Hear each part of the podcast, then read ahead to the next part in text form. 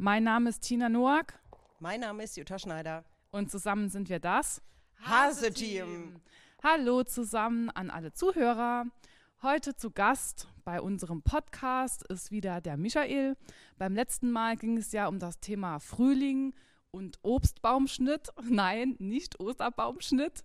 Und meine Kollegin Jutta Schneider ist heute auch da. Jutta, ich würde sagen, ich gebe direkt das Mikro an dich weiter und wünsche euch viel Spaß bei der Podcastaufnahme. Bis später. Danke, Tina. Guten Morgen, Michael. Guten Morgen, Jutta. Heute geht es um den mähfreien Tag. Als ich dieses Wort gelesen habe, ähm, fing ich an zu stutzen, genau wahrscheinlich wie unsere Hörer. Was hat das mit Schafen zu tun, Michael? Ja, eigentlich ist die Abkürzung dafür wirklich dreimal M eine eigentliche Frage, die man bei Wer weiß denn sowas stellen könnte. Und dreimal M steht für Mai minus Mähen. Äh, Das ist ein Aufruf zu einem mähfreien Mai und noch zu sehr viel mehr. Einfach mal in den Garten gehen, nichts tun, den eigenen Garten zu einem Hort der Vielfalt verwandeln. Für den Rasenmäher ist das sehr praktisch. Der hat einfach mal Pause. Wir lehnen uns zurück und genießen ganz einfach, äh, wenn das schöne Wetter da ist, unseren tollen Garten. Dabei produzieren wir kein CO2 mit dem Rasenmäher und auch kein Lachgas. Beides sind klimaschädliche Gase. Also bekommen wir auch noch Klimaschutz umsonst. Das ist so der Grundgedanke vom Mähfreier Tag. Also mähfreier Tag bezieht sich nicht auf Schafe, sondern auf den Rasenmäher mit vier Rädern. Genau, auf den, der mit Motor läuft und nicht auf die Schafe, die Mäh machen. Genau. Ähm, wenn wir nicht mähen, hat das auch Vorteile für Pflanzen. Ja, die Ausgangssituation in vielen Gärten in Deutschland und nicht nur bei uns, sieht eigentlich so aus, dass 50 Prozent oder mehr des Gartens immer noch aus einer Rasenfläche besteht, die sehr intensiv gepflegt wird. Also der typische englische, glatt gemähte grüne Rasen. Genau, das äh, stelle sich die Leute so vor, weil selbst in England gibt es ihn nicht mehr, also der stirbt praktisch aus. Äh, der Vorteil ist, dass wir mehr biologische Vielfalt bekommen und die Diskussion über die Biodiversität ist ja voll im Gange. Und so fördern wir wertvolle Wildpflanzen, die eigentlich durch diese Mäharbeiten zum Rückzug gezwungen sind. Äh, uns ist aber auch klar, dass diese Wildpflanzen, wenn sie in einem schönen, sauberen Beet stehen, meist Unkraut genannt werden. Und jetzt lernen wir die Wildpflanzen mal von der Seite kennen, wie schön sie sind. Also laden wir doch einfach Gänseblümchen, Gamander, Ehrenpreis, Veilchen, Hahnenfuß und Co. zur Rückkehr in den Garten ein. Eine Untersuchung in England hat bereits gezeigt, dass nur durch diese Aktion äh, die Nektarproduktion und die, die Angebote für die Bienen um das Zehnfache gesteigert wird. Und ich denke, das ist schon allein ein Grund, was Gutes zu tun für die Bestäuber, die bei uns immer mehr Probleme bekommen. Das bezieht sich doch aber nicht nur auf den Mai. Genau, es soll im Mai halt eben starten, weil es so schön anstatt morgen ist ja der Mai-Feiertag eigentlich, der 1. Mai, so gut passt mit dem Mai-Freiertag. Deshalb starten jetzt in Deutschland überall, auch mit der Deutschen Gartenbaugesellschaft, diese Aktionen. Deshalb ja am Anfang auch ein mähfreier Mai und mehr. Also das dreimal M bedeutet nicht nur im Mai, sondern einfach weitermachen. Und der Mai ist so, sage ich mal, so Probemonat, wo man ausprobieren kann, halte ich das überhaupt aus, ohne Rasenmäher jeden Samstag ins Feld zu ziehen gegen die Pflanzen und mich einfach mal ruhig zu verhalten. Okay, ich habe eine schöne Geschichte äh, im Zusammenhang gelesen und zwar zwei Nachbarn treffen sich. Der eine sagt, oh, mein Garten, sieh dir das an, herrlich gepflegt. Der andere, oh, mein Garten etwas verwildert. Was hast du gemacht? Ich habe den Herrn allein arbeiten lassen. Sieht es dann so bei uns aus? So könnte es aussehen. Tatsächlich ist es so, dass der Garten ja nicht verschwindet, sondern der Garten wandelt sich tatsächlich nur um. Und in England heißt die Auktion ja No More May. Mittlerweile ist das äh, zu einer richtigen, ja, zu einem Wettbewerb geworden, kann man tatsächlich sagen. Also der Nachbar, der erstmal rüber guckt und sagt, ähm, bei, wie sieht es bei dir aus, das ganze Unkraut kommt zu mir geflogen, merkt dann mit jedem Monat, wo, die, ähm, wo der Garten bunter wird, ohne dass sein Nachbar was tut, äh, dass ein gewisser Neid entsteht. Und in England ist es tatsächlich so, das ist so das typische englische Rasenland, dass die in einen Wettbewerb eingestiegen sind mit tatsächlichen Prämierungen und jeder ja neidisch in den anderen Garten guckt. Das ist ja oft so. Von England kommen ja diese Trends. Manchmal kommt auch was Gutes von England und nicht eine Virusvariante. Und das ist wirklich so, dass das gibt so eine kleine Lawine, die dann tatsächlich. Und es rollt. ist, also ich musste jetzt keine Angst haben, dass mein Garten hier ein undurchdringliche Nee, Wildnis es dann wird. gibt einen Trick. Einen Trick, der eigentlich äh, schon lang existiert und auch angewendet wird und im Bauerngarten zum Beispiel sehr gut zum Ausdruck kommt. Bauerngärten haben eine ganz äh, stark strukturierte Grundstruktur mit vier großen Beetflächen, aber in den Beetflächen selbst ist wilder Durcheinander. Dieser Durcheinander von Gemüsepflanzen mit Blumen etc. wirkt aber nicht ungepflegt, weil eine Struktur da ist. Und wenn ich um diese Fläche die ich dann wachsen lasse, also um meine ehemalige Rasenfläche am Rand vorbei, dann dem Rasenmäher noch eine Existenzchance gebe und er mäht, wir wählen uns einen sauberen Rand, dann sieht die Fläche nochmal gepflegt aus. Das ist so ein kleiner Trick. Gleichzeitig ist die Artenvielfalt aber das, was diese Fläche belebt. Da haben also eine belebte, aber trotzdem strukturierte Fläche.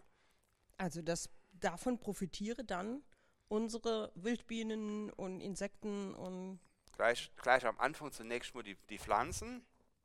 Äh, äh, Nochmal zu dieser, zu dieser Angst auf die Wildnis, ähm, dass die undurchdringlich wird wie in Shumanji.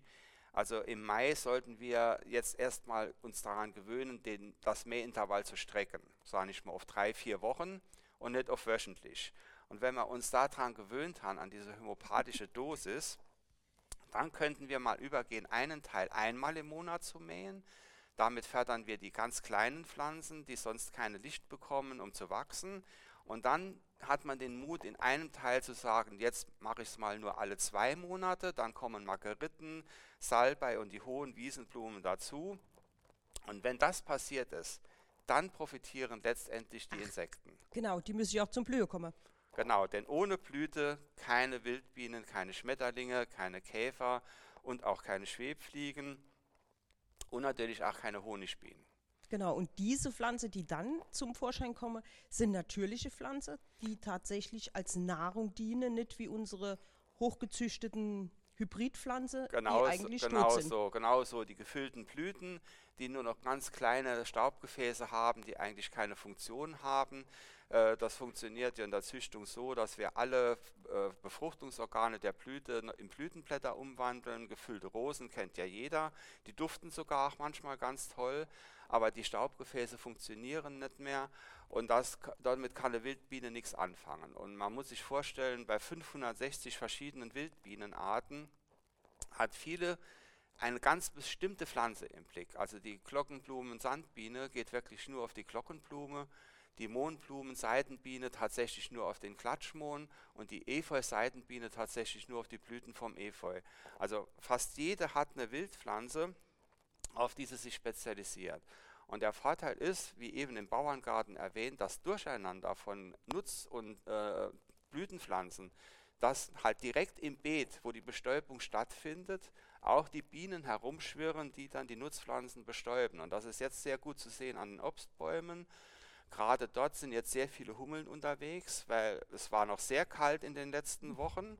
Wir hatten aber trotzdem schon eine Blüte an den Bäumen und da fliegen dann nur die dick, dicken, pelzigen äh, Wildbienen rum und bestäuben dann fast zu 100 Prozent tatsächlich die Obstbäume.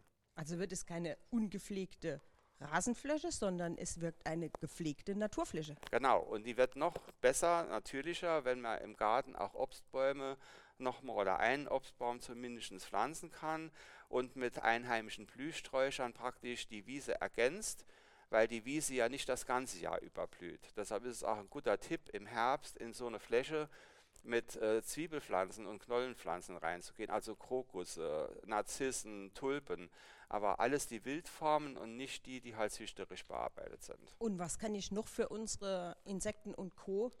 im Wenn Garten dann das machen? Futter da ist, dann wird die Sache interessant, weil überall sieht man die Insektenhotels entstehen. Also teilweise sehr große, sehr, ähm, sag ich mal, ja, schön gestaltete. Genau, so richtig wie ein Hotel aussehen. Es gibt welche, die sehen aus wie das Weiße Haus in Washington oder wie der Eiffelturm oder was weiß ich.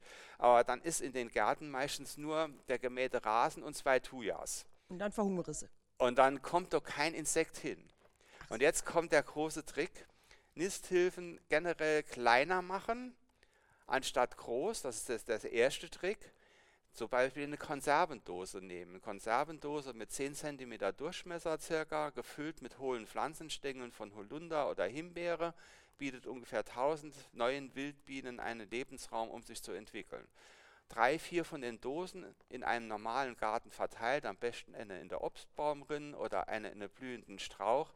Und dann kommen die auch, es da Blüten gibt und weil es da was zu bestäuben gibt, Nektar gibt und Pollen und ziehen dann die neuen Jungbienen, wachsen praktisch in unserem Garten heran und bleiben auch im Garten, weil die ganz kurze Strecken nur fliegen. Das heißt, Honigbiene, die haut ja schon mal drei, vier Kilometer ab, um auf Rapsfeld zu fliegen und dort halt äh, sich den Pollen zu holen. Und die Wildbienen, die fliegen 100 Meter, 200 Meter und bleiben im direkten Gartenumfeld. Wir haben also unsere eigene Wildbienenpopulation dann im Garten.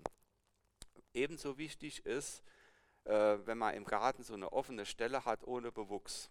Denn einige brüten im Boden. Man sollte also ganz bewusst nur so zwei, drei Quadratmeter unbepflanzt lassen und vielleicht noch 30, 40 Zentimeter Sand dort aufschütten, weil dann die bodenbrütenden Arten dort ein Nest bauen können. Okay, und dann habe ich sie aber nachher am Kaffeetisch. Äh, ja, jein. jein. ähm, ja, wenn man dort was auftischt, was die halt gerne haben, dann äh, gehen die auch schon mal dorthin. Aber tatsächlich ist es so, wenn rundherum genug blüht, dass es sich eigentlich nicht so für uns interessieren.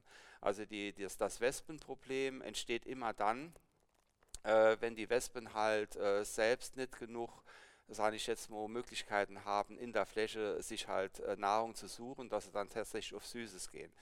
Äh, wenn es obstreif ist zum Beispiel. Äh, hat man ja oft an der Zwetschge oder an äh, gerade an Steinobst äh, oder an Äpfeln, die runterfallen, sehr viel Wespen, die halt im Garten sind und dann dort äh, einfach Flüssigkeit suchen. Das ist also echte Problem im Sommer, dass Insekten genau wie Vögel halt eine Wasserstelle brauchen. Also heißt, ich brauche nur so kleine Steine mit wassergefüllte. Äh, ja, damit kann ich die schon mal ablenken. Ich kann aber auch kleine Töpfchen aufstellen irgendwo im Gelände und mache da was Süßes drin, wie zum Beispiel irgendeine Limonade mit, mit bisschen Wasser gemischt oder äh, einen Orangensaft oder irgendwas anderes oder ganz einfach ein bisschen Wasser mit Zucker gemischt, dass ich weit weg äh, von meinem Sitzplatz einfach im Gelände dann aufstelle auf ein kleines Stöckchen oder wie auch immer, äh, Töpfchen mache mit denen Sache und dann gehen die halt dorthin und holen sich dort dann ähm, die Süßigkeiten und halt die Flüssigkeit und dann ist auch weniger Belästigung. Also die Wespe braucht das Süße oder auch die Biene? Die brauchen dann auch das Süße, die Wespen tatsächlich. Und die Biene, die, die also Biene, alle, alle Insektenarten oder? Die Schmetterlinge hauptsächlich. Die Schmetterlinge ähm, haben echte Probleme im Sommer mit Flüssigkeitsversorgung und der Schmetterlingsstrauch, der Butleia, bietet eigentlich wenig Nektar, aber dafür in jeder kleinen Blüte halt Flüssigkeit. Und deshalb fliehen die tatsächlich so gern an diesen Schmetterlingsstrauch dran, weil die dort sich hauptsächlich wirklich Flüssigkeit holen und nicht nur so sehr auf das, auf das Zuckerhaltige dann fliehen. Die haben richtig ein Problem mit Flüssigkeit im Sommer. Und äh, deswegen sollte man überall, ja, tränken kann man das nicht nennen. Ich nenne, äh, das kennt man vielleicht so Art Bar nennen. Äh, ich habe wirklich überall kleine Töpfchen stehen, noch zwischen der Pflanze, wo irgendwas drin ist. Manchmal ist es wirklich nur Wasser, aber manchmal ist es äh, zum Beispiel auch ähm, äh, dunkles Bier oder irgendwas anderes, also so in, mit verschiedenen Flüssigkeiten. Das ist eine Art Bar tatsächlich, ne? wo du von, von normalem Wasser bis zu ein bisschen was Alkoholischem dann für alles jeden, finden kann. Genau, alles finden kann, was einem gerade so schmeckt. Okay, das darf aber nicht tief sein. Sonst nee, das darf die. nicht tief sein und es sollte Steinscher drin sein oder Kieselsteine, die noch rausragen. Als und dann, Landebahn. Genau, und da kann man sich dann draufsetzen, wenn man schon ein bisschen was getrunken hat oder, oder so kleine Pause inlegen muss. Ja, es ist halt ein bisschen anders da bei Insekten wie bei Vögeln. Vögel lieben es so 5 cm tief, dass sie auch sich baden können drin. Äh, das kann man aber auch hinkriegen mit einem Badeeimer. Sind jetzt zwar ein bisschen bei einem anderen Thema, aber der Badeeimer, den, den füllt man einfach mit Kieselsteine und oben drauf ist dann äh, Wasserschicht. Und da gehen bei mir die Amseln moins rein und baden sich, da gehen die Spatze rein und baden sich und hucke dann manchmal pitschnass auf dem Rand, um sich in der Sonne zu trocknen. Ähm, das ist halt sehr wichtig und dort trinken die auch. Aber die Wespen beobachtet man auch an so einem Ding, die krabbeln ganz vorsichtig am Rand runter bis an die Wasseroberfläche und trinken dann dort tatsächlich im Sommer reines Wasser. Und bei den großen Flächen überfliegen die die Flächen und trinke praktisch im Flug, indem der, der Rüssel einfach ins Wasser gehalten wird und die fliegen halt eben drüber. Okay, also das heißt jetzt bei meinem mähfreien Tag mit meinem etwas längeren Rasen ähm, und der Morgentau.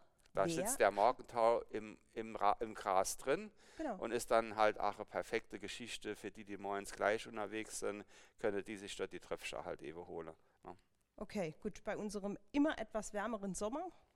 Beim immer wärmeren Sommer trotzdem nochmal zusätzlicher Vorteil, wenn man mähfrei macht, ist, dass das hohe Gras halt nicht gewässert werden muss, dass das äh, tiefgemähte irgendwann im Juli schon anfängt braun zu sein. Es ist gar nicht mehr grün, kann ich überall beobachten in der Nachbarschaft. Und dann wird aber trotzdem samstags zu der Zeit ähm, Gemäht, wann man mäht. gemäht, wenn man mäht. Ne? Das ist so richtige, das ist wie wenn man ins Feld zieht mit sämtlichen Geräte, die man im, der, im Schuppe hat. Und dann fängt der Balaber an und dann wird drei Zentimeter tief abgemäht, äh, dass es staubt, sage ich jetzt mal. Und äh, das muss ja eigentlich nicht sein. Ja, das ist doch eine ähm, alte Tradition. Samstags wird gemäht Umgekehrt, und gekehrt. genau. Also das ist diese alte Tradition, Genau. die wir schon ewig haben und, Und die jetzt müssen wir machen, jetzt wir das, jetzt machen wir das anders, da das brechen wir die auf, tun uns dem Klimaschutz anpassen und gleichzeitig den Klimaschutz auch noch ein bisschen abbremsen, weil das sind ja 10 Millionen Gärte ungefähr in Deutschland, die wir haben, Oh. die das Potenzial haben, da mitzumachen. Und aus dem vielen Kleinen wird ein, kann ein großes werden. Also das, wir sprechen wirklich von Tonnen von CO2, die wir uns sparen. Und wir müssen uns vorstellen, überall, wo wir abschneiden am Gras, entsteht ja eine Wunde. Und aus dieser Wunde tritt Lachgas aus. Das ist also dieses Gas, das auch klimaschädlich ist.